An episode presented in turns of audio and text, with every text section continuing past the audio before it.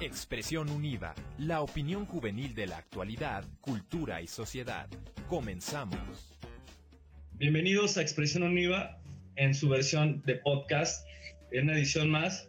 En esta ocasión vamos a hablar sobre las emociones en el aprendizaje online. Mi nombre es Miguel Camarena Agudo y a nombre de la Universidad del Valle de Temajac les doy la bienvenida a todos los que nos escuchan en este, por este medio.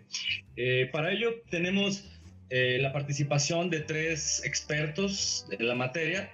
Eh, vamos a iniciar con la doctora Noemí Alejandra Pinto Rodríguez. Ella es licenciada en psicología, maestra en ciencias del comportamiento con enfoque en neurociencias, doctora en planeación y liderazgo educativo, así como especialista en neuropsicología por el Instituto Mexicano de Psiquiatría. Cuenta con publicaciones de capítulos y artículos en revistas indexadas. Ha sido reconocida con el Premio Estatal a la Enseñanza y Divulgación de la Psicología por el Colegio Estatal de Psicólogos en Intervención AC. Por 13 años y con amplia experiencia docente, ha fungido como docente de la UNIVA Plantel Guadalajara. Y bueno, pues desde el Plantel Guadalajara, precisamente la doctora Noemí Alejandra Pinto Rodríguez. ¿Cómo está, doctora?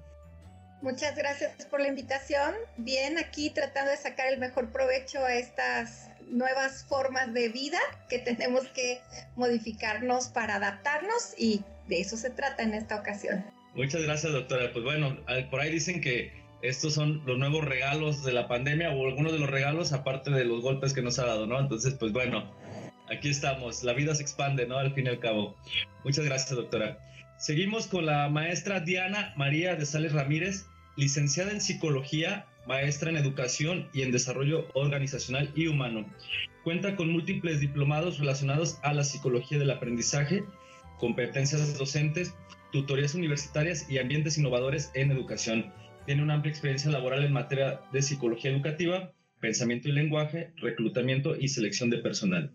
Actualmente funge como consultor particular en NUCPE, centro consultor en las organizaciones, las instituciones educativas y el ámbito social, así como docente de la UNIVA Plantel Puerto Vallarta. Y bueno, pues desde ese paradisíaco lugar este, está con nosotros la, la maestra Diana María de Sales Ramírez. ¿Cómo está, maestra? Muy buenas tardes, Miguel.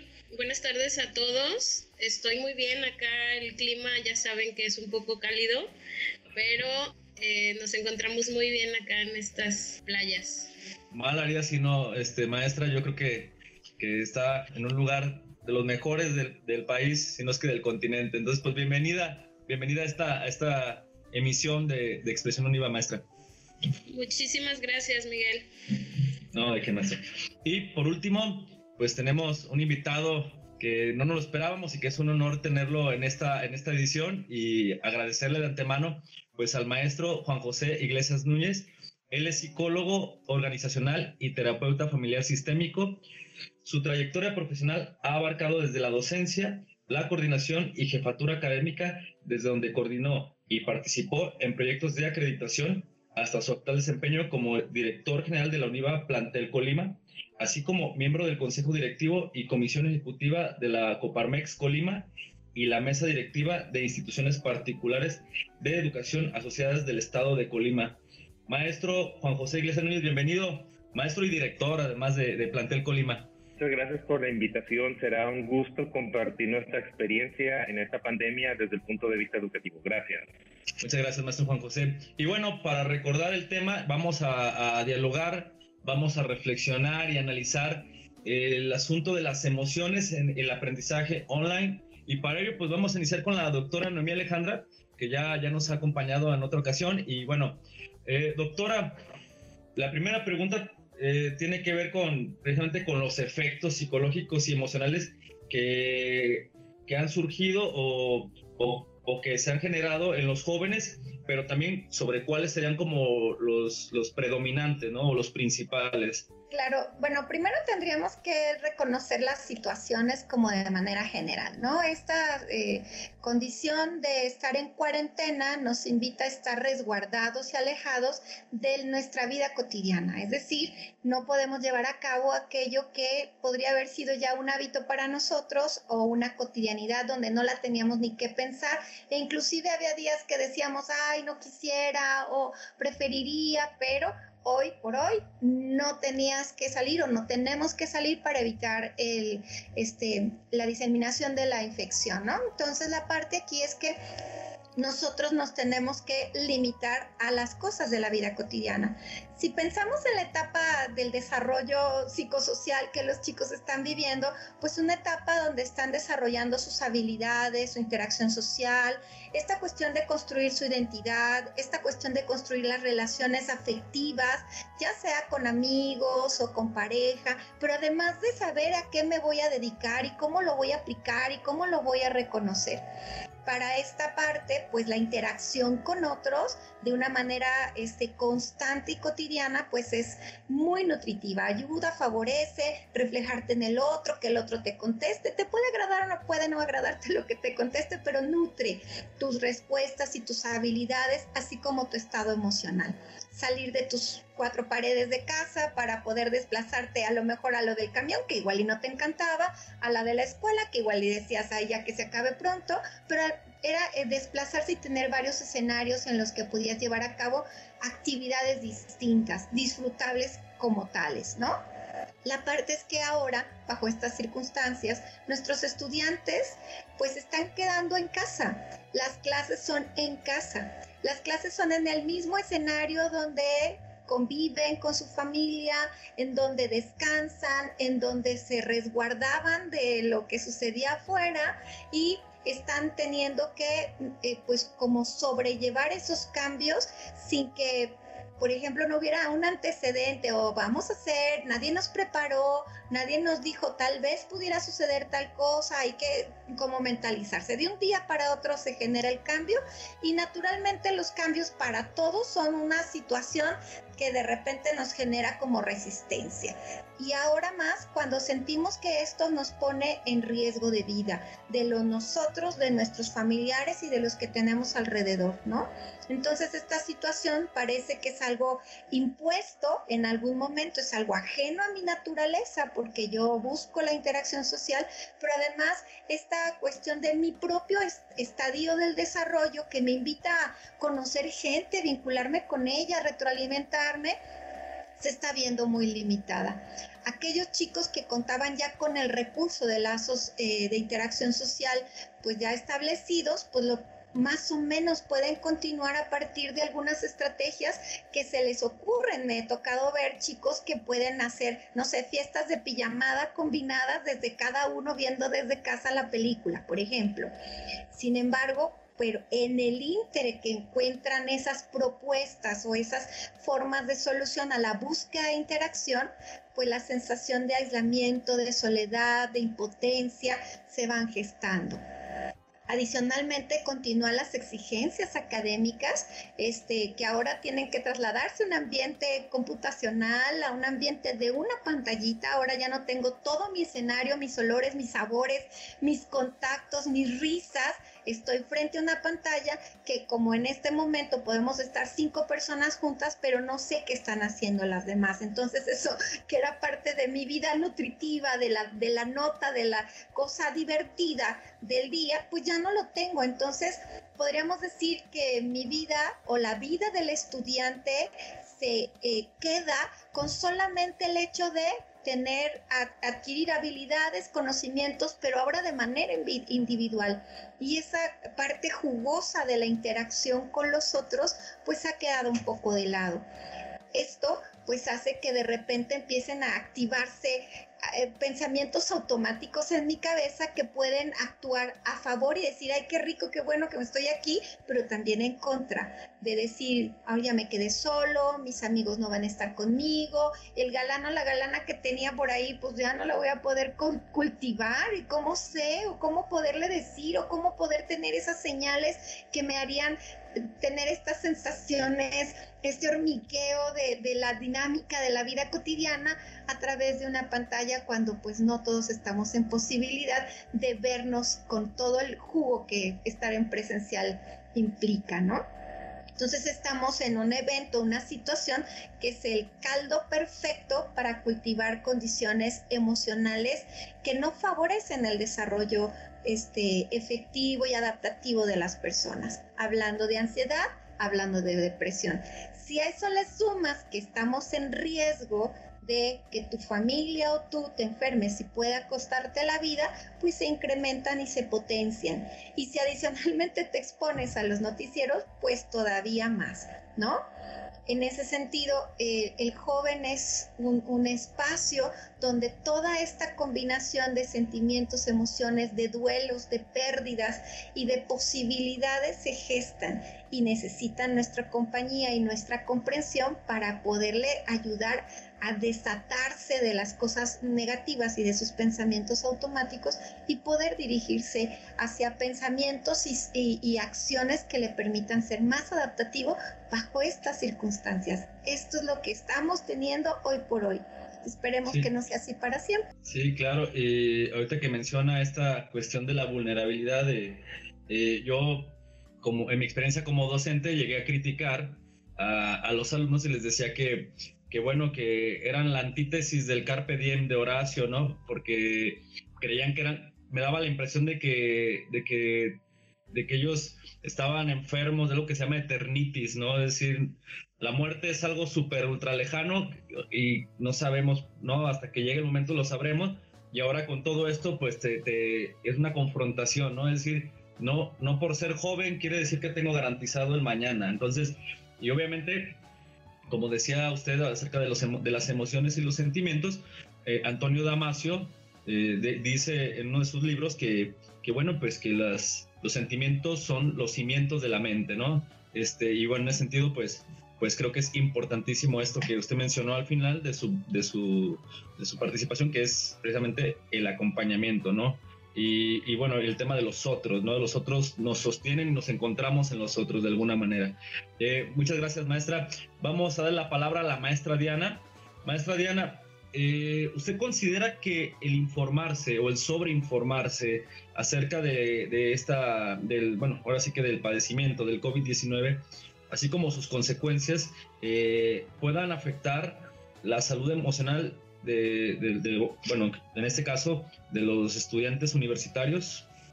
Sí, Miguel, efectivamente eh, somos seres que parte de nuestra vida, como ya lo decía la maestra Noemí, pues necesitamos vivir en comunidad y muchas de las cosas que hacemos las hacemos en comunidad. Entonces, eh, gran parte de la, de, de la histeria o de la, de la neurosis que estamos viviendo ahorita es una neurosis colectiva también, por, por toda aquella información que se está manejando en todos lados, ¿no?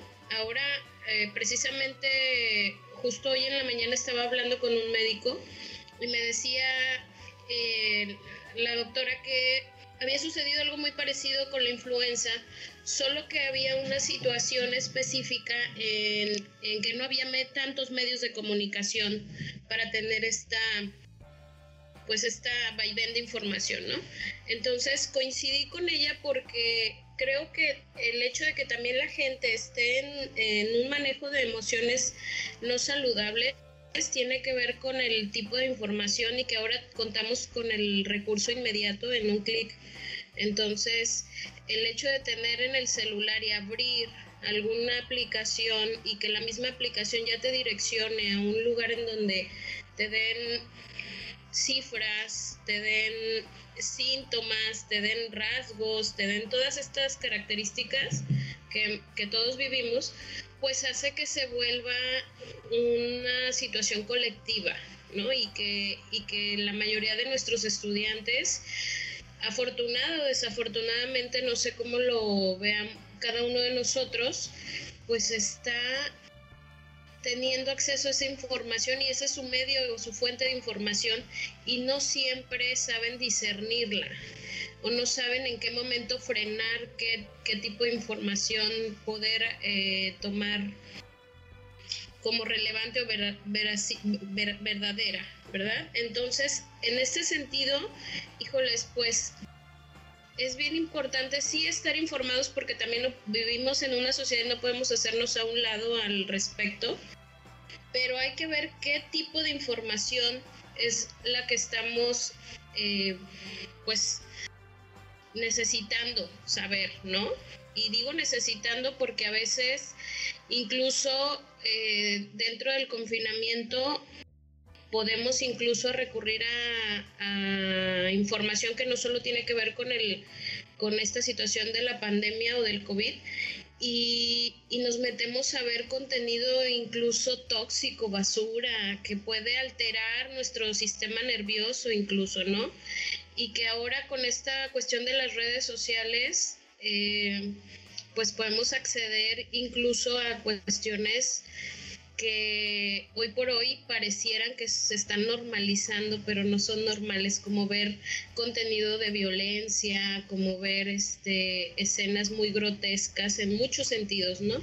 Entonces, eso hace también que con toda esta información que tenemos de la misma pandemia, más esta información a la que estamos accediendo, porque pareciera que le sobra tiempo a, a, los chicos, pues entonces se arma un cóctel de emociones ahí complicadísimo y, y, una serie de pensamientos que incluso se vuelven un tanto cuanto obsesivos y que hacen que tengan pues dificultades para expresar emociones, para estar en un estado de tranquilidad o de equilibrio, para armonizar su contexto en donde se desenvuelve. Entonces, esta situación de buscar información efectivamente o, de tratar de informarnos tiene, tiene que estar muy tocada con demasiadas pincitas porque si no puede generar pues estados de crisis, ¿no? he visto, he podido ver ahí en consulta que me llegan pacientes con un alto índice de ansiedad por la misma situación y gran parte la produce la información que se maneja en las redes y que no siempre es confiable. Entonces, pues sí, hay que, hay que buscar la manera de direccionar esa energía que tenemos de información, pero con cosas que abonen a mi equilibrio personal, a, a mi desenvolvimiento académico, ¿no? Que también este, a veces lo dejamos a un lado como alumnos por este cansancio que tenemos, eh, y lo digo entre comillas cansancio, porque pareciera que a veces la, la juventud puede cansarse de la cuestión académica frente a un monitor, pero luego los vemos este, navegando con esta cuestión de información que también denigra el estado emocional de, de cada una de las personas. Así es. Muchas gracias, maestra Diana. Este, le damos la palabra al, maestro Juan José. Eh, maestro, eh, ¿cómo, ¿cómo afecta el confinamiento en concreto a los estudiantes universitarios? Octavio Paz decía que el mexicano, por en una cuestión cultural, eh, no le gusta estar solo, ¿no? Que, porque dice, se encuentra consigo mismo o con Dios, y los dos son jueces implacables. Entonces, ahora que, ha sido forzoso el, estar consigo mismos y además, como bien lo decía hace un momento, bueno, lo decía la maestra Diana, ¿no? este, el asunto de, que ahora, ahora tienen que lidiar en, en, todos los sentidos, en todos los roles, incluyendo el de estudiante universitario en su hogar. ¿Cómo considera usted que, que este confinamiento afecta concretamente a los estudiantes universitarios? Bueno, debemos comenzar por reconocer que hay en el, tanto en el discurso como en los hechos una doble realidad, por decirlo de algún modo. Porque por una parte oficialmente estamos en pandemia. Sin embargo, están detenidas ciertas áreas de la vida de los jóvenes. Si ustedes se fijan, eh, al menos aquí en la región, en Colima, eh, la vida pareciera como que no sucede nada sí hay ciertas áreas en donde está detenido, por ejemplo, los lugares cerrados, los cines, eh, eh, las universidades principalmente. Sin embargo, el resto de la vida eh, continúa. De hecho, hay algunos bares abiertos, algunos restaurantes. Tú ves en los jóvenes, en los parques jóvenes conviviendo, hay fiestas. Entonces tenemos que comenzar por reconocer que hay como una doble realidad. Por una parte, el joven trata que de continuar su vida normal con sus amigos, salen, en fin, siguen haciendo fiestas. Habrá algunos, por supuesto, que guardan la cuarentena. Sin embargo, una gran mayoría no lo está haciendo en esta parte, lo cual, por supuesto, significa un riesgo. Por lo tanto, yo me centraría en el efecto que tiene el llevar las clases en línea, porque es una, digamos, de todo el universo de la vida del joven, es una de las partes que más afectada está, por decirlo de alguna manera, dado que no tiene otra opción más que tomar las clases en línea. Sin embargo, en otros aspectos de la vida tiene ciertas opciones, puede ir a cierto restaurante, puede juntarse con ciertos amigos, por lo tanto, digamos, en la parte universitaria es en donde se ve mayormente afectado. ¿Y esto cómo lo reflejan en, en el aula? Bueno, notamos que el, aula virtual genera mucha frustración en el aspecto de que, por supuesto, la interacción a distancia jamás será la misma a la interacción en persona, a, la interacción de humano a humano de manera física, y eso en algunos momentos puede provocar cierta frustración en el alumnado. Hemos notado también que esta, es, se le ha dificultado más a las personas que obviamente tienen menos habilidades digitales sabemos que las damos por hecho que los jóvenes que están en las aulas tienen, como nacieron después del 2000, tienen todas las habilidades digitales. Sin embargo, tenemos que precisar que saben ciertas. Por ejemplo, Facebook, TikTok, digamos las que son como de uso común. Sin embargo, ya herramientas especializadas para la educación sí hay que entrenarlos para que ellos puedan utilizar y sobre todo gestionar la información que es parte de lo que se comentaba hace un momento, es decir, la competencia de gestión de la información, que de todo de lo, que yo veo es confiable. En dónde busco, cómo comparo. Entonces, eh, ahora el reto de, los, de los y las docentes en el aula es, además, por supuesto, de desarrollar las competencias propias de la licenciatura que, que, están eh, en, la que están construyendo el conocimiento, también se tiene que detener y ahondar muchas veces en el, construir las competencias o desarrollar las competencias digitales en el alumnado para que puedan transitar fácilmente durante este, este tiempo de pandemia dentro del aula digital. Entonces, eh, yo considero que esa es, al menos en los jóvenes de la región occidente, en particular de Colima, lo que he notado, de que eh, hay como un doble discurso y por una, sí está detenida la vida de los jóvenes, pero en ciertos aspectos y particularmente en el área educativa. Y también eh, los jóvenes, eh, sobre todo en el ciclo vital que estamos hablando, necesitan modelamiento, necesitan tener eh, personas a las cuales observar para ellos también, de alguna manera, enseñarse a actuar en la vida. ¿A dónde quiero llegar? Estamos en una situación complicada porque no hay un liderazgo, digamos, único que marque las reglas de cómo comportarnos en esta pandemia. Ustedes lo saben, eh, cada el, gobierno federal, el gobierno estatal, el gobierno municipal, cada uno tiene ha, reaccionado distinto, simplemente con el con la controversia del, cubrebocas. Hay quien dice si hay que usarlo y hay quien dice no no pasa nada, puedes no usarlo. Entonces toda esta información eh, confunde también a la juventud, confunde a, los jóvenes universitarios. Nosotros desde la universidad, por ejemplo, promovemos el uso del cubreboca y de hecho hay una campaña interna para tal. En la ciudad de Colima también, pero hay otras ciudades en las que no. Entonces, creo que además de que el joven en este momento está, eh, pues, eh, digamos, en una, en, una, en una vivencia dual entre lo que puedo hacer únicamente en línea y lo que, que, sí puedo continuar con mi vida normal, está en una dualidad de, o más de dos, múltiples liderazgos, ¿a cuál sigo? Que no nos extraña porque es parte de la época actual, hay múltiples opiniones y hay múltiples caminos ¿Qué es lo que tenemos que hacer como líderes educativos?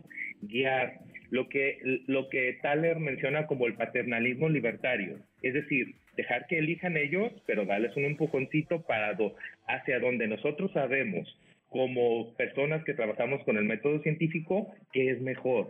Entonces, pues así es como eh, em, pienso que están viviendo ahora los jóvenes y sobre todo, ¿qué les puede generar?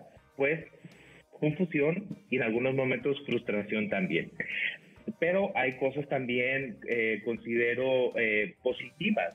Em, hay jóvenes que se están adaptando muy fácilmente a o están desarrollando muy fácilmente las cuestiones digitales, pero por supuesto está la contraparte, que son aquella juventud que no tiene acceso a un buen Internet o que de repente los contextos familiares no eh, facilitan que esté conectado con cierta paz, pues ellos no lo están pasando muy bien.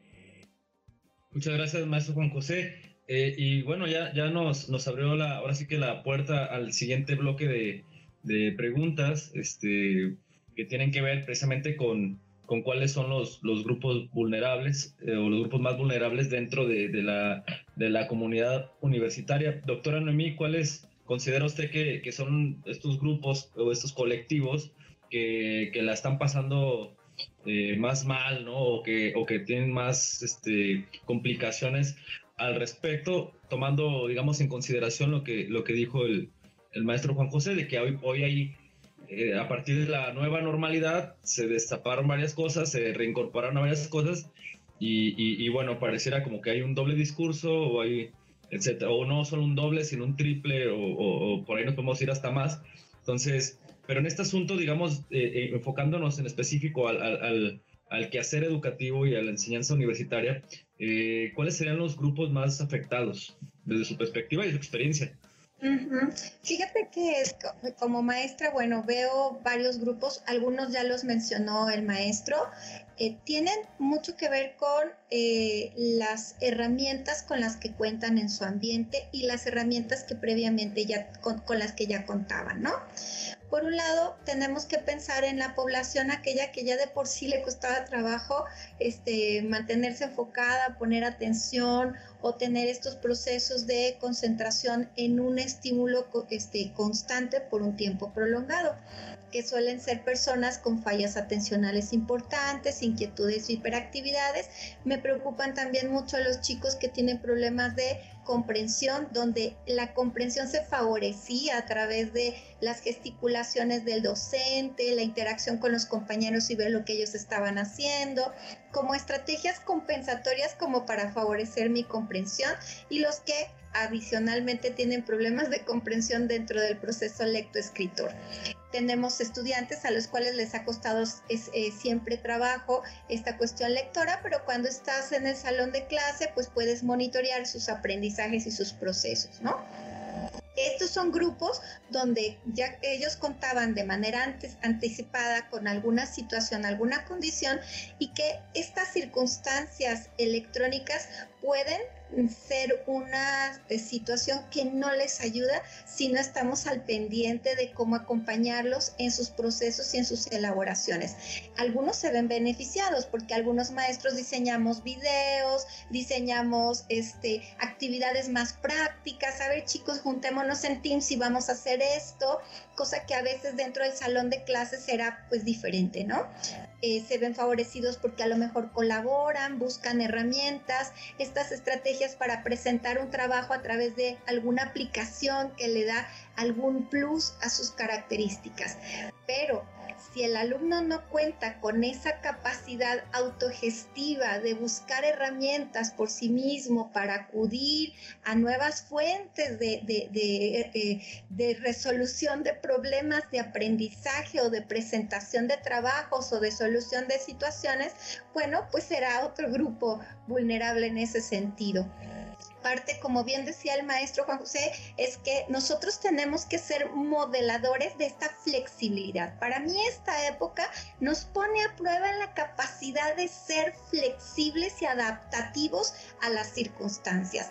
Ellos como estudiantes y nosotros como maestros. Si yo sigo dictando mi, cátedra hablada así como ahorita contigo, como si la estuviera dando en el salón de clases así, bueno, pues a lo mejor puedo perder a más de la mitad de mis estudiantes. Pero si combino estrategias donde explico, ven un video antes, leen algo breve o algo complejo, pero luego venimos aquí a integrarlo, se puede generar la mayor de las posibilidades. ¿Quiénes pueden escaparse a eso? Pues los estudiantes que tienen alguna desventaja en estos recursos que son necesarios. Por ejemplo, me he topado con estudiantes cuyo recurso digital es solamente el que tienen en el celular y el que pagan en el OXO por pues, tiempo delimitado, ¿no? Entonces, estar en Teams o estar en Zoom o estar en cualquier aplicación puede ser algo con lo que no contaban para este recurso. Había muchos estudiantes que no contaban con una computadora que tuviera cámara, por ejemplo, funcionando. No es que no la tuviera, sino que nunca se preocuparon porque esta funcionara. Que otros grupos vulnerables que eh, yo creo que hay que tener mucho cuidado son aquellos cuyas condiciones familiares este, al estar todos juntos, recrudecen situaciones complejas, ¿no? Sabemos que esto nos tensa el estar todos centrados, encerrados y que a lo mejor riesgos económicos y demás, pero cuando las tensiones se combinan, pues vuelven a las relaciones familiares más ríspidas, ¿no? Más irritables. Y quienes pudieran ser vulnerables aquellos que en esa irritabilidad son más sensibles a ella o las condiciones que se generan puedan ser de mucha violencia intrafamiliar creo que son como elementos dentro de lo que los mismos chicos tienen como parte de sus características previas a esta cuarentena, ya venían así, las familias y las condiciones económicas que se gestan en ello y los recursos que los alumnos ahora se flexibilizan o no a buscar como una manera de respuesta a lo que ahora necesitan en estos medios electrónicos. Muchas gracias, maestra, maestra Noemí. Maestra Diana, pues una pregunta que, va precisamente a, lo que la maestra Noemí, la doctora Noemí ya anunciaba, ¿no? Vamos a, digamos, a redireccionar un poco el asunto de, eh, a partir de lo que dijo el maestro Juan José.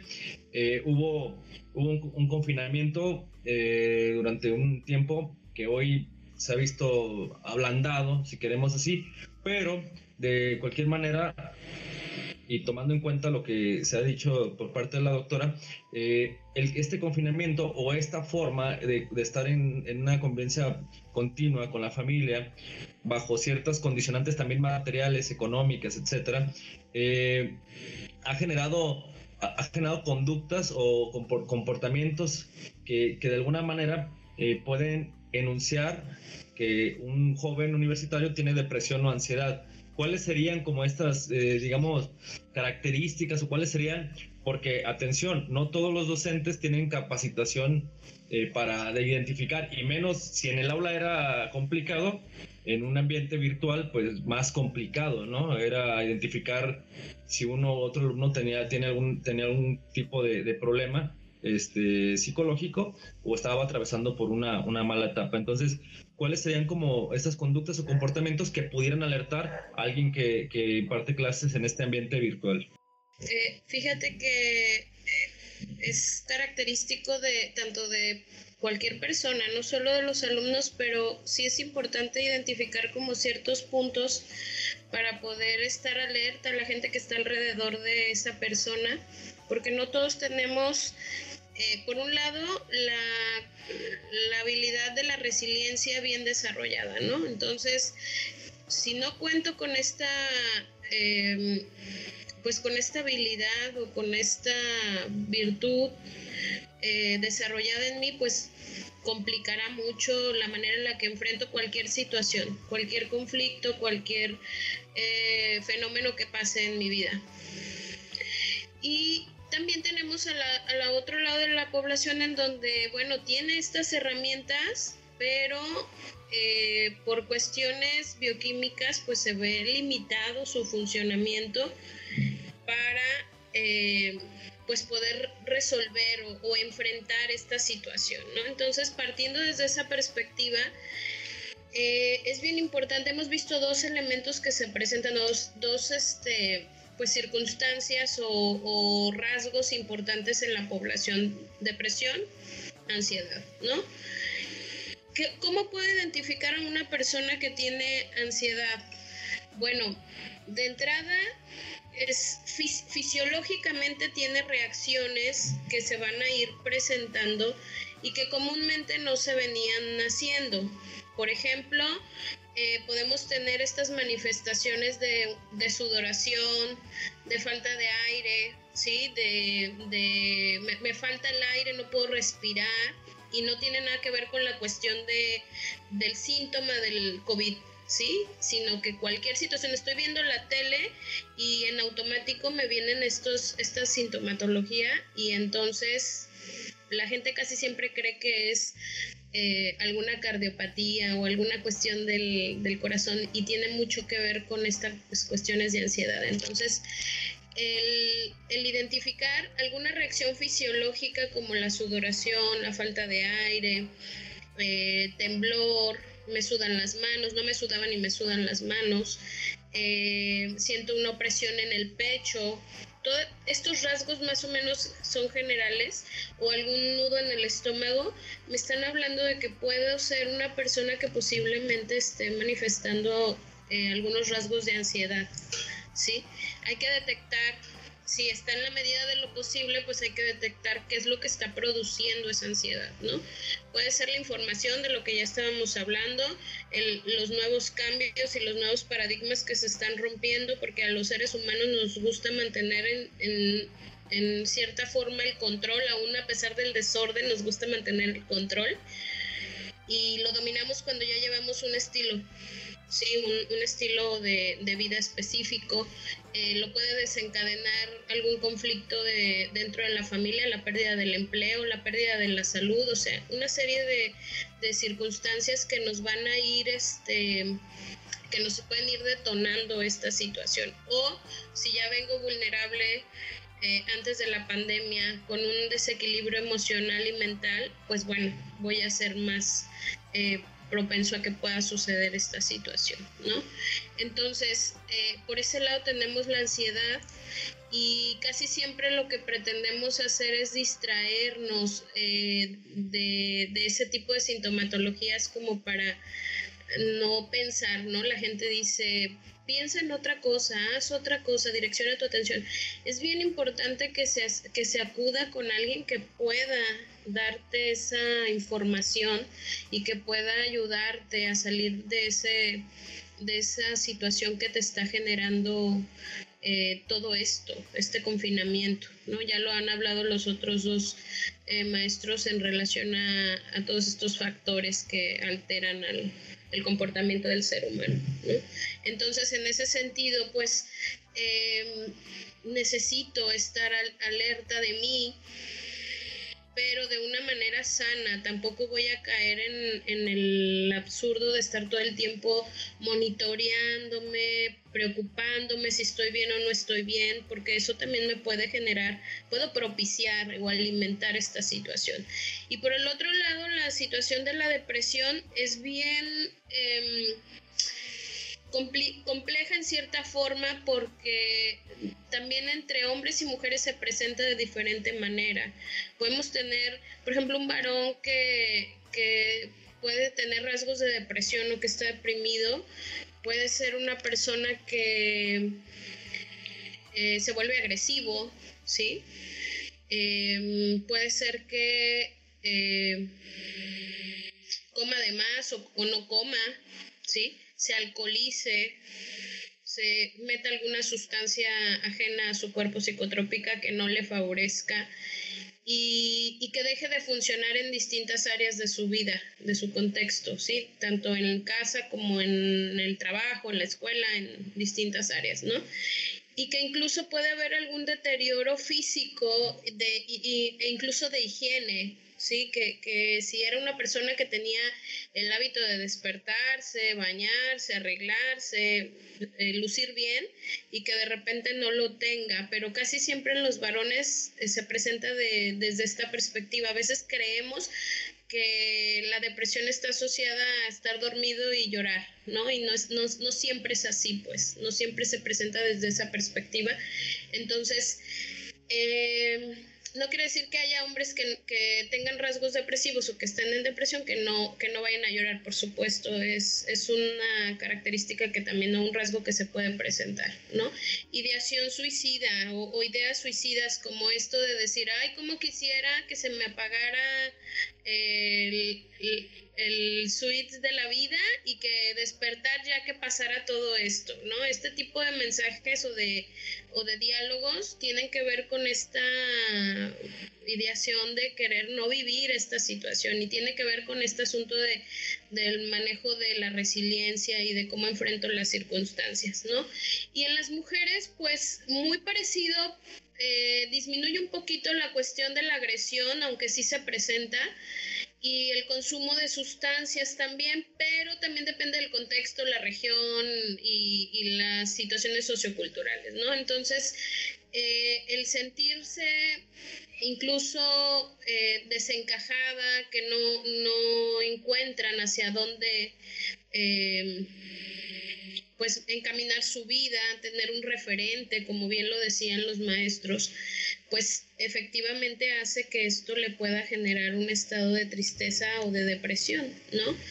Eh, y es muy, hay que tener mucho cuidado también con estos dos eh, nombres, porque a veces la gente la etiquetan mal le, le, ponen la etiqueta de depresión y la gente incluso actúa como deprimida. Entonces, hay que, yo considero y, recomiendo que hay que tener mucho cuidado con, con, la manera en la que nombramos las cosas porque tiene un alcance en, las personas, ¿no? Entonces, efectivamente, estas, esta serie de síntomas y que incluso pueden venir acompañados, no necesariamente vienen juntos, pero en su mayoría, en algunos casos vienen eh, depresión y ansiedad juntas, pues bueno, tenemos que estar muy al pendiente en los niños. Sé que nosotros nos dedicamos al sector eh, juvenil, pero también en los niños se presenta la, ansiedad y la depresión, ¿no? El, el, hecho de que el niño, por ejemplo, llore de todo, se vuelva muy irascible, que, le, que diga que le duelen partes del cuerpo cuando no hay como una causa aparente de que le duelan. Eh, puede ser un foco de, atención, que te conteste de una manera poco típica para, para, para ellos, entonces sí hay que tener este tipo de cosas. Y en los jóvenes, pues evita eh, cuidar mucho o checar que no se encierren en su recámara, que no se la pasen como dormidos todo el tiempo, ¿verdad? A pesar de que tengan muchas cosas que, que dejen de funcionar, eso puede ser alerta para.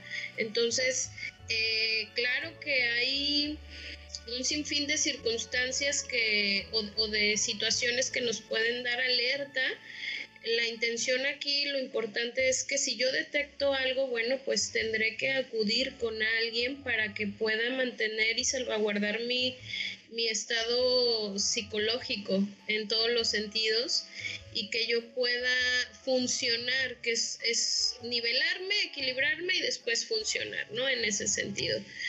Y prácticamente creo que esos son los rasgos como más eh, identificatorios de, de estos dos padecimientos.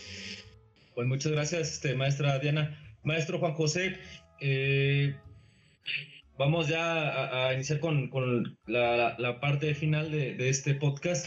Y bueno, una pregunta que viene doble. Eh, ¿Qué pueden hacer los universitarios para sobrellevar esta situación y para mantener una higiene mental y psicológica durante, vamos a llamarlo, durante este proceso eh, post confinamiento y, y, que bueno, que no termina, que parece que no, no, no acaba pronto o no tiene un final todavía, digamos, asequible.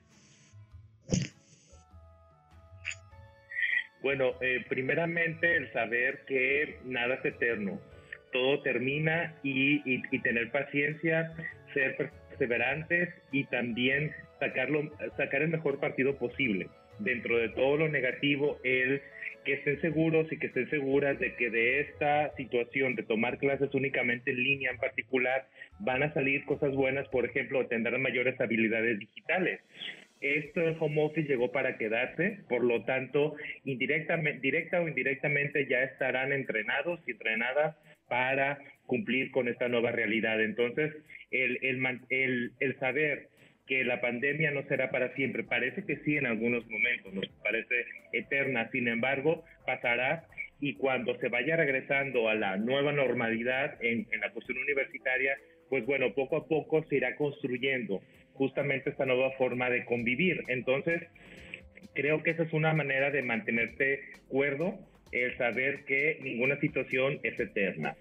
Y pues bueno, ¿qué hacer para sobrellevar en, la cuestión de salud mental? Yo considero que es el ser muy críticos con la información que recibimos, número uno, y número dos, de repente descansar de la información. Es saludable en algunos momentos borrar nuestras aplicaciones de Facebook, de Twitter, eh, pues WhatsApp no sé si alguien, si alguien se atreve a hacerlo. Sin embargo, de las redes sociales sí podemos desprendernos un día, dos días, lo que se llama un poco como digital detox, ¿no? Que dejas algunos días de, de, conectarte. Eso puede llegar a ser muy saludable y probablemente retomar alguna llamada telefónica o, o platicar con los seres que tengas a tu alcance, con los que vivas, y eso puede ayudar bastante a mantener cierta cordura durante esta, digamos, anormalidad. Y por otra parte, también el, a mí me parece increíble que eh, hemos llegado a este punto en donde hay tanta información, es decir, sobra la información y que alguien se atreva a publicar algo que es mentira desde cero. Eso es algo que, que me parece increíble, sin embargo sucede. Están ahí las fake news, las noticias falsas y que hay personas, me ha tocado ver personas de cierto, digamos, pues, eh, de cierto nivel cultural, académico, eh, incluso eh, político, que, que republican en sus redes noticias que son falsas. Y hasta el mismo Facebook le pone ahí, esta noticia es falsa, cuidado. Entonces yo digo, ¿cómo no nos damos el tiempo de, de comparar y de, de, de decir, de, pues de, investigar si realmente lo que está diciendo es, es una noticia falsa o no? O no republicarla, dejarla pasar. Entonces, creo que el seleccionar qué leemos es tan importante como el seleccionar qué comemos. Eh, yo invitaría a, los jóvenes y a las jóvenes que me escuchan a que hagan esta desintoxicación eh, digital, eh, borren de repente el Instagram, borren de repente el Facebook, que además, si se fijan, todas esas publicaciones están curadas, es decir, seleccionan lo mejor, la mejor foto, donde me voy a ver impresionante, le pongo algún filtrito y mi vida es maravillosa en el Instagram. Sin embargo, es eso, Instagram es un catálogo de, pues a veces de deseo o un catálogo de vidas acomodadas o preordenadas para dar cierto mensaje. Entonces, eso, eso no, no, no construye, no lleva nada bueno. Yo invitaría a la juventud que nos escucha a leer cosas que, que sean más trascendentes y que te dejen algo para ti. Que cada quien tendrá que elegirlo, pero sí, si ya le vas a invertir tiempo en leer, en buscar información, hay que asegurarnos que esa información sea algo que me va a nutrir intelectualmente porque pues lo otro sobra, es como digamos la información que vemos en redes, muchas, hay información buena, por supuesto, de, de la Asociación Mexicana de, de, Psicología, de Psiquiatría, hay muchas asociaciones que presentan esos artículos que son muy buenos, pero hay otras que nada más es basura digital, que simplemente es por publicar, a veces por, por, eh, por tener mayores seguidores y tener eh, mayor, eh, pues, que paguen más los publicistas, en fin. Entonces, esas serían mis dos recomendaciones. La primera es, esto pasará, no va a ser para siempre y cuando salgamos de esta crisis estoy seguro que tendremos más fortalezas principalmente digitales y valoraremos la, más la, la, la interacción persona a persona. Y por otra parte, el elegir muy bien, elegir qué, qué, le metemos a nuestro intelecto, qué leemos, qué escuchamos. en fin, estos serían mis dos eh, recomendaciones para salir bien de esta pandemia y cuidarse, por supuesto, hay una parte física que luego la psicólogo, a los psicólogos se nos olvida que no todo es eh, mente, hay una base biológica de las cosas y que muchas veces, por ejemplo, hace un momento se hablaba de, la depresión, pues puede ser que a lo mejor si te sientes tristón, puede ser que la glucosa de repente ya no te esté funcionando bien y puedas tener alguna cuestión eh, física. Entonces también cuidarse físicamente sería la recomendación que agregaría para salir bien de esta pandemia y por, por supuesto usar cubrebocas para tener mayor protección. Muchas gracias, maestro Juan José. Hay una, hay una canción de, de Manu Chao que hace alusión a, algo de lo que usted comentó, ¿no? Que tiene que ver con todo es mentira, la verdad, dice una de las frases de, de esta canción de, de, Manu Chao.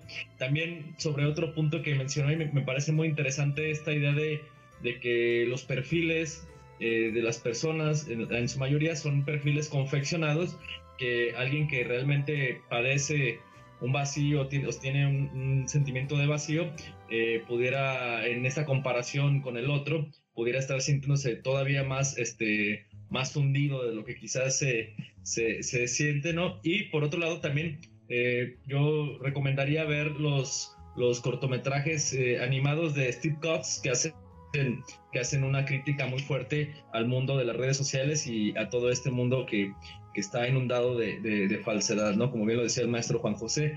Vamos con la doctora Noemí, este, doctora Noemí, eh, ahora sí hay una, una cuestión, ya se, ya maestro Juan José dio como algunos, algunos unos consejos, ¿no? Algunos, algunas pautas para, para ahora sí que eh, aliviar el camello, pero este, pero doctora Noemí, ¿cómo, cómo también este, trabajar eh, el tema emocional, si bien como docente hay, hay, una, hay una, digamos, una relación directa, bueno, no directa, una relación mediada por la tecnología en estos momentos en la enseñanza y en el aprendizaje de manera virtual, pero también considero que sería oportuno que, que usted nos, nos diera algún, algún punto de vista respecto a cómo, a cómo estar, eh, tener una, una calidad emocional en general, ¿no? Porque ya decía el, el, maestro, bueno, pues te bombardean por todos lados con ya sea noticias falsas, malas, y bueno, vemos tragedias, violencia y, está todo acumulándose, pero no solamente eh, el aula es ahora sí que el, espacio central, sino también la, vida, digamos, cotidiana. ¿Cómo hacerle, doctora Noemí? Tenemos que considerar, como bien decía ahorita el maestro Juan José, que estamos hechos de cuerpo y mente. Y la parte es que hay que concebir como dentro de esta forma de que estamos viviendo ahorita, cuidar nuestro cuerpo y nuestra mente, las dos cosas. Como bien decía el maestro, hay que cuidar a lo que nos exponemos y hay que desarrollar criterio para elegir lo que exponemos. Creo que es una de las oportunidades hermosas que nos da esta situación, el cómo yo me cuestiono qué estoy eligiendo para hacerle caso, ¿no? Pero está la Fíjate que dentro de lo que entendemos de las neurociencias, pues eh, eh, esta cuestión de los ritmos y las rutinas terminan siendo vitales para el buen funcionamiento. Y algo que se rompió sí o sí con esta nueva forma de hacer las cosas es que no, empezamos a no distinguir los tiempos y los horarios de las cosas y a combinarlos y a traslaparlos y entonces no organizamos nuestra vida ni organizamos nuestra día parte de lo que permite una salud mental porque permite descansar, que tu cuerpo se restaure, que tu mente descanse de lo que le fatiga, es esta parte de tener tus tiempos de sueño bien establecidos, sin estímulos ajenos, que no te acuestes a las 2 de la mañana viendo las redes sociales o la televisión o las series, porque pues al cabo no me voy a levantar tan temprano, es ahorita que tenía de sueño de levantarme temprano, ahora lo voy a utilizar para acá. A ver, si tu tiempo de sueño son ocho horas y tu tiempo de actividad es tal, tendrás que ajustarlo. Y una dosis de lo que hablaba hace rato la maestra también, el sol es alimento. El sol es alimento, es decir, que nuestra vida cotidiana se lleve a cabo en horas de luz de día es importante para nuestro estado de ánimo. La exposición a la luz solar es decir, a estar en la ventana despierto, no entre cobijas hasta las 2 de la tarde, es pertinente para que tu estado emocional también se desarrolle de manera apropiada créanlo o no, dormir en el día y estar despierto en la noche disminuye los niveles de serotonina porque durante el día no se gestionaron los niveles apropiados este, de otros precursores para la melatonina que hace que los ritmos biológicos se lleven a cabo de manera pertinente. Y ritmos biológicos es desde el sueño en la, cuestión de los eh, alimentos, hambre y comer en sus momentos pertinentes y lo pertinente así como hidratarse. De repente pensamos que como estamos en casa no necesitamos agua, al cabo ya está el agua. Bueno, hay que administrar mi disponibilidad de agua y la toma que hago de agua, mis movimientos, tanto que podemos hacer con nuestra disposición para el trabajo en línea, pero también, por ejemplo, como nosotros como maestros y ustedes como estudiantes, tienen que, tenemos que entender que tenemos ritmos para poner atención, por ejemplo. No podemos poner atención eterna. Si tu horario de clases es de las 7 de la mañana a la 1 de la tarde, nunca, nadie ha puesto atención todo ese periodo, jamás, no es hoy, no es mañana, no es por la pandemia, es así natural. Hay ciclos específicos de poner atención. Pero además tenemos que considerar la fatigabilidad visual que nos da este, este sistema de, de estar como centrados en la pantalla. Por ahí recomiendan los expertos que de repente por cada 20 minutos que estoy con la mirada fija este, en una pantalla, tenga yo que estar volteando a 6 metros, unos 20 segundos adicionales para descansar la mirada Por eso es importante que los maestros lo consideremos, primero, para que no tengamos a los alumnos siempre frente a la pantalla. Dos, para que diseñemos actividades que inclusive no les obligue a estar centrados frente a la pantalla. Pero si tú ya como alumno, estudiante tienes que hacer tus tareas, tienes que administrar tus tiempos de comer, tus tiempos de descanso, tus tiempos de disfrute y tus tiempos de tarea. Por eso considero que es una maravillosa oportunidad de eh, ser flexibles, pero además de cuestionarnos qué tan ordenado soy capaz de ser si todo el tiempo transcurre en mis manos. No dependo ni del camión, no dependo ni del, ni del tráfico, está en mis manos. Tengo mis horarios de clase, tengo mis horarios de que y cómo los organizo para tener un cuerpo que esté descansado, que responda eficazmente y no salgamos como bolitas de aquí a que cuando la cuarentena se levante porque nos la pasamos comiendo a deshoras, que hace que mi metabolismo se lentifique y suba yo de peso. No dormir eficazmente también hace cosas con mi metabolismo, incrementa presión este, arterial y demás sin descartar que eso va a impactar en mis estados emocionales. Es decir, si me siento cansado, me dormí a las 5 de la mañana, pero tengo clase a las 7, pues claro que, o sea, ningún plan, parte del planeta va a cambiar mi disposición física si esto no cambia. Pero entonces, mi sugerencia muy puntual Observa tus ritmos, observa tus tiempos, organiza tu día, que tenga estructura para que queden claros tus tiempos de descanso y tus tiempos de trabajo, tus tiempos de comer y tus tiempos de dispersión,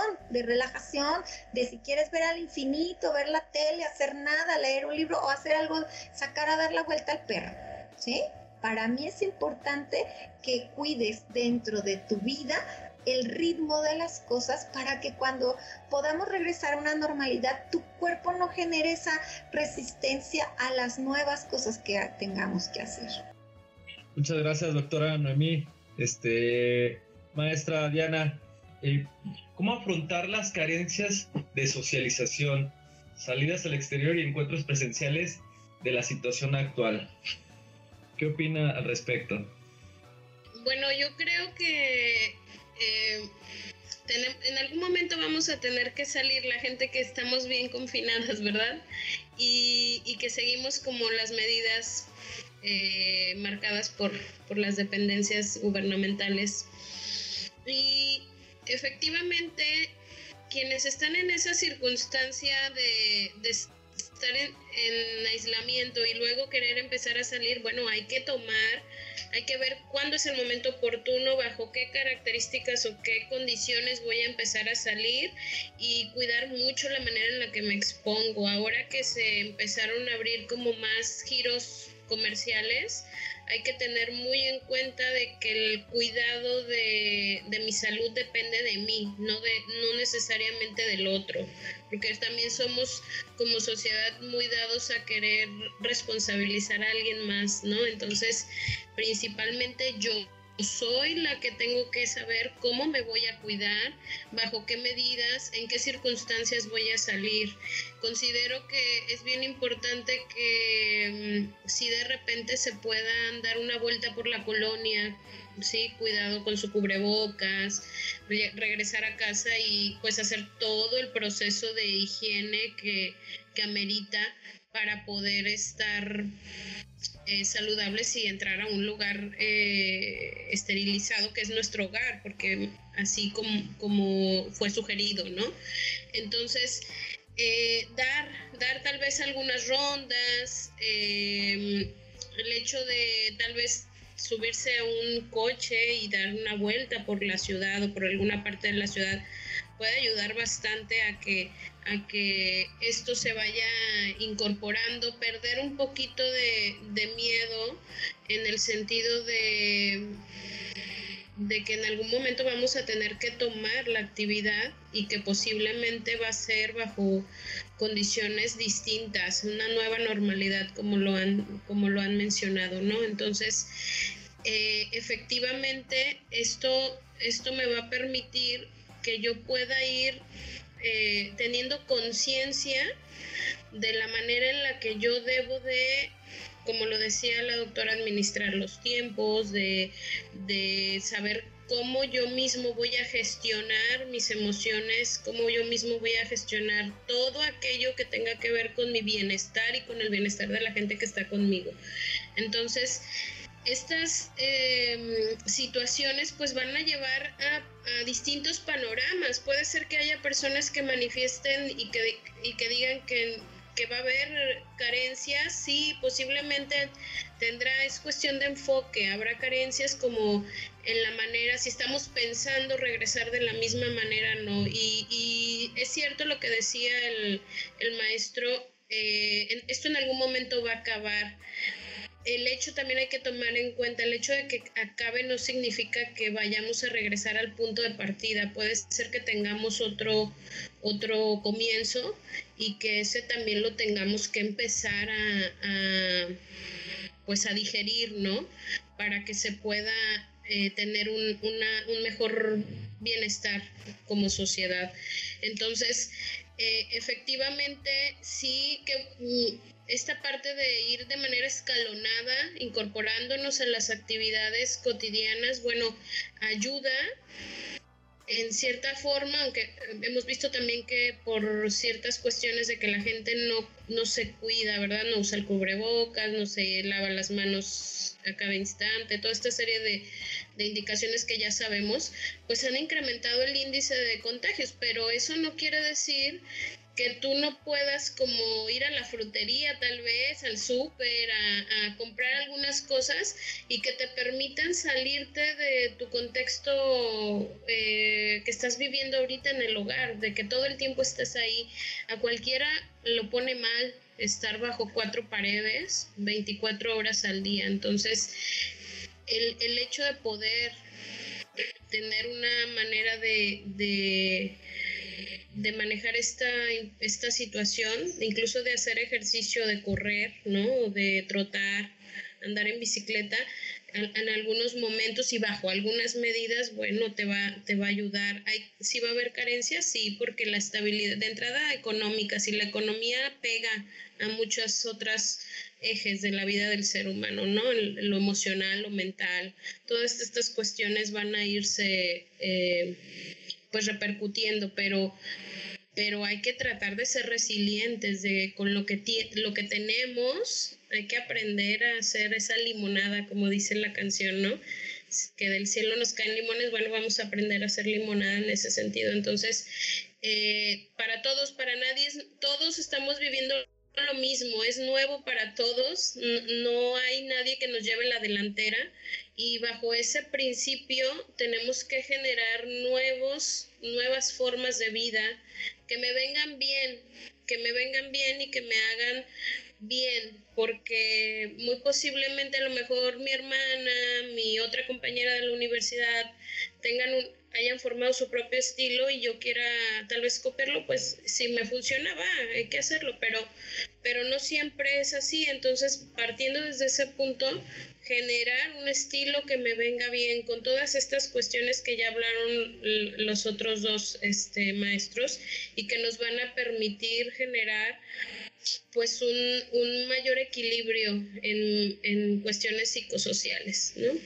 Muchas gracias, este, maestra. Maestra, maestro Juan José, eh, una pregunta un poquito fuera del, set. Este, ¿Qué rol considera usted que, la, digamos, la, la cultura o el, como diría Samuel Ramos, el perfil del hombre y la cultura en México eh, han, jugado en, este, en esta posibilidad de salir pronto de este problema o digamos, eh, alargarlo, ¿no? Cuál, digamos que para mucha gente el mexicano es, es, este bravío, pues este temerario, eh, como decía por ahí Octavio Paz en este libro del laberinto de la soledad, no le tiene miedo a la muerte, ¿no? Pero, pero al final del día, eh, ¿qué tanto este, estos aspectos culturales, sociales del mexicano le, pueden estar jugando una mala jugada?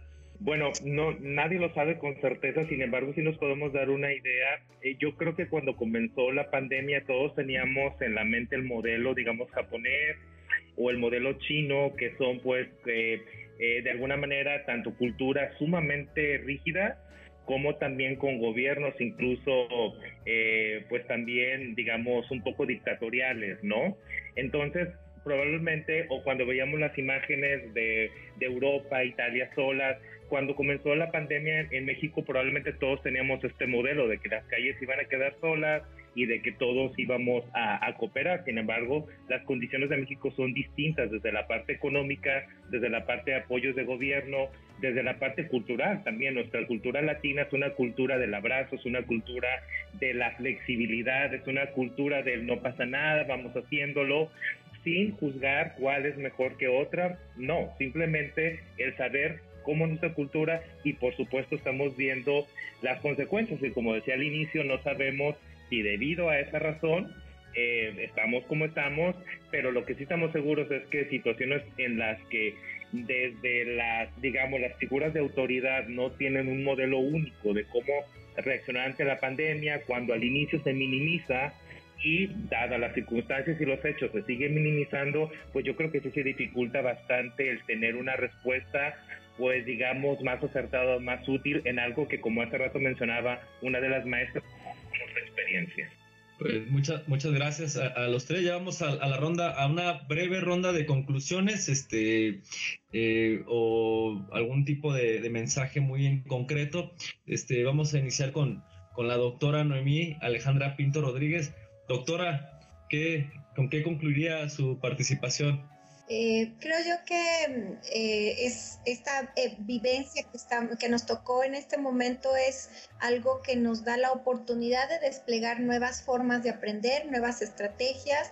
Tendremos que pensar en qué cosas han sido oportunidades adheridas como novedades a mi persona y qué cosas tengo que cuidar. Creo yo que hay dos elementos muy importantes, es cómo cuidarme bajo estas condiciones, cuidarme a mí, cuidar a los míos, en cuestión no solo del cubrebocas para salir, sino de cómo yo a pesar de que estoy en casa, tengo que tener una rutina apropiada para mantener mi salud. Pero por el otro lado está la parte en donde al abrirse las posibilidades de tener formatos diferentes para hacer las cosas, entre ellas aprender, qué cosas, a qué cosas me estoy abriendo nuevas para que mi vida pueda tener sabor a pesar de las circunstancias, pueda sentirse sabrosa, rica, movida con todo y lo que estamos viviendo, en el conocimiento de que esto que dice el maestro es también va a pasar, pero si saldremos igual, pues igual y la experiencia no fue nutritiva. ¿Qué cosas nuevas voy a adquirir? ¿Qué cosas nuevas me dispongo a aprender? ¿Y de qué puntos de acción viejas me moví, viejos me moví para ponerme y salir en un nuevo yo? Este nuevo yo crecido, nutrido, eh, superando situaciones adversas, cómo superé esta lectura de las noticias, cómo superé este aislamiento y alejamiento con mis amigos, qué nuevas cosas encontré para poder ser un mejor yo bajo estas circunstancias. No significa que sea fácil, significa que seguramente me puedo mover de donde estoy para encontrar nuevas formas de hacer lo que ella hacía o inclusive hacer cosas nuevas porque las circunstancias así las pidieron. Muchas gracias, doctora Noemí. Maestra Diana, eh, ¿cuál sería su conclusión? Sí, mira, eh, yo creo que una, el cuidado propio. Cuando me cuido yo, cuido a los demás, ¿no? Eso por un lado. Por el otro, creo que esta situación nos da la posibilidad de de hacer cosas que antes nos quejábamos de no hacer por tiempo, por, por la rutina y demás. Entonces, el estar en casa nos puede ayudar a, a focalizar nuestra atención emocional y mental en cosas que en algún momento descuidamos. Entonces, hay que invertir en eso ahora. Es momento de, de invertir este es momento de incluso capacitarme, ¿no? Es como un momento de, de armar todo lo que tengo que, que necesitar, todo lo que voy a necesitar para, para cuando salga al exterior, ¿no? Entonces, generar eso, estar con, estar con la familia, pero no en un contexto o no conectados desde la agresión, desde,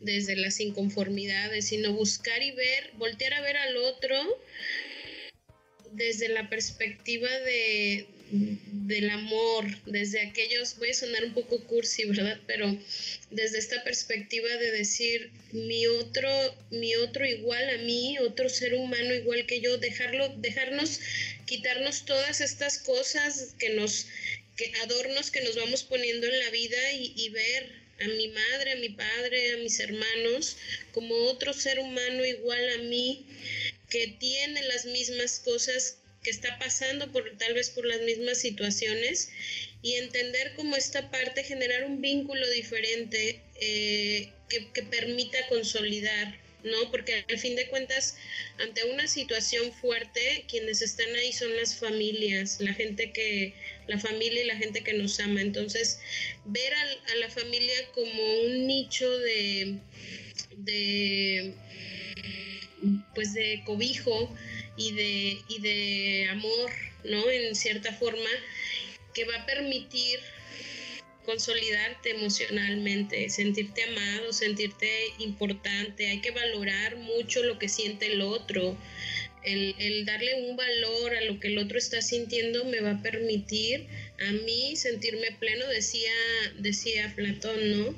La felicidad es darle al otro. Entonces, cuando yo hago eso, cuando yo veo por el otro, también estoy viendo por mí, estoy ah, creciendo, me estoy consolidando. Eh, en muchos sentidos, ¿no? Entonces, eh, sugiero que se haga eso, que que incluso aprendamos y regresemos a hacer actividades que antes hacíamos como sociedad y que ahora por las cuestiones de, las, de la virtualidad pues las hemos dejado a un lado. Tal vez gente que le guste pintar, bordar, eh, cocinar, ¿no? hornear, cosas así, que te permitan eh, sentirte vivo, que te permitan eh, salirte de todo esto que ahorita se, se vino como una como, una bola de, nieve y que apenas estamos tratando como de poner en su lugar. Entonces, sugiero que esa parte se haga. Efectivamente, la, rutina,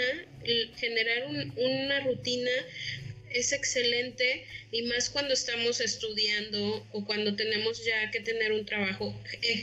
Tomar un espacio de nuestra casa para que tu cerebro entienda que esa área es el área de estudio o de trabajo, aun a pesar de que a lo mejor las condiciones familiares e incluso de vivienda no te lo estén permitiendo, pero sí tratar como de hacer de un espacio para poder eh, generar pues mejores resultados para ti, ¿no? Y no ser tú mismo un sujeto que sabotee, que sabotee tu propio bienestar, que cuando te detectes que estás sintiendo alguna situación que no estás pudiendo controlar, bueno, analizar, no huirle, eso es lo que hacemos siempre, eh, huimos, ¿no? Me siento triste, me siento preocupada, me siento y trato de huir, me pongo música, me meto a la tele, veo series, demás. No, ahora hay que tratar de un poquito de profundizar en eso, pero con un enfoque diferente ¿Qué me está diciendo eso para que yo alcance una, un, bienestar y no se convierta ni en ansiedad ni depresión? Entonces creo que son cosas que podemos hacer nosotros los maestros. Por supuesto, preguntarle a nuestros alumnos antes de iniciar nuestras clases cómo están, qué han hecho, dedicarle 5 o 10 minutos a esta interacción eh, permite que haya una cercanía y que el alumno se sienta acompañado no solo en lo académico, sino entonces eh, prácticamente creo que estos elementos desde mi punto de vista pudiera yo eh, concluir, con esto pudiera concluir. Muchas gracias, maestra Diana. Bueno, pues se nos ha terminado ahora sí el tiempo. Este, agradecemos a todos los que a todos los que nos escuchan eh, por medio de las plataformas. Este, y, bueno, pues también agradecemos principalmente a nuestros expertos, a la doctora Noemí Alejandra Pinto Rodríguez del plantel Guadalajara, a la maestra Diana María de Sales Ramírez del plantel Puerto Vallarta y al maestro Juan José Iglesias Núñez del plantel Colima. Muchas gracias a los tres. Este, eh, la verdad fue una, una participación muy rica y bueno, esperemos vernos pronto con otro temita por acá. Muchísimas gracias por la invitación, Miguel. Eh, con todo gusto colaboramos y nos encantará ver a nuestros estudiantes sanísimos. ok, va.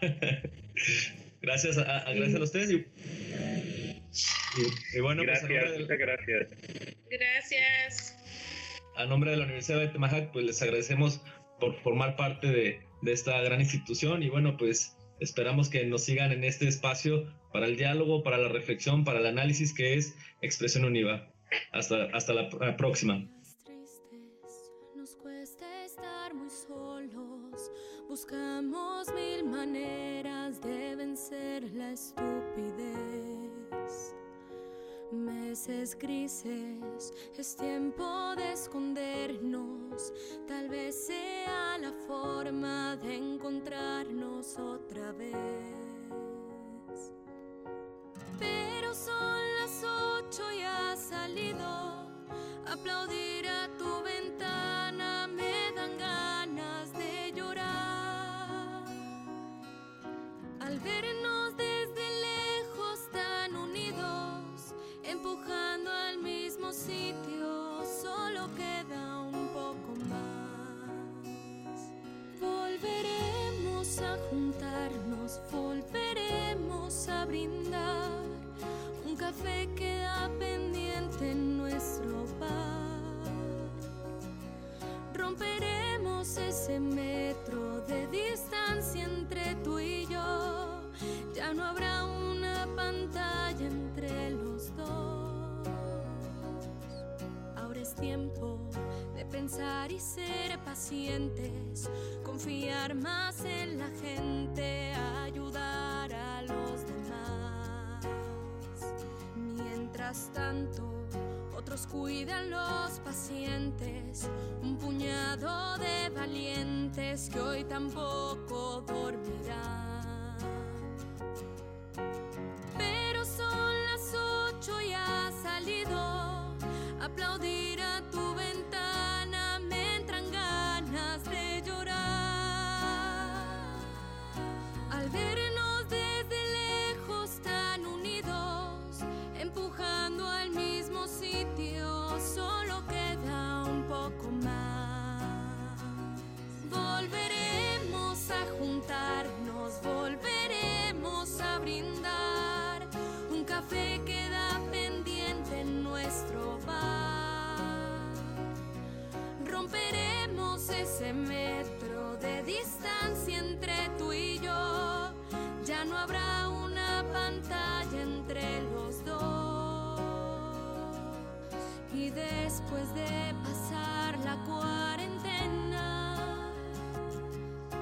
habremos hecho un puente que unirá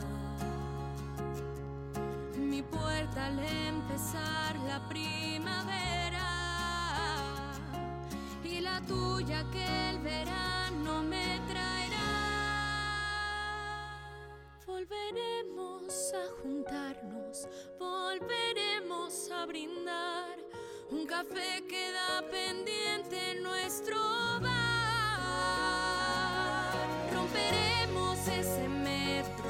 Distancia entre tú y yo. Ya no habrá una pantalla entre los dos.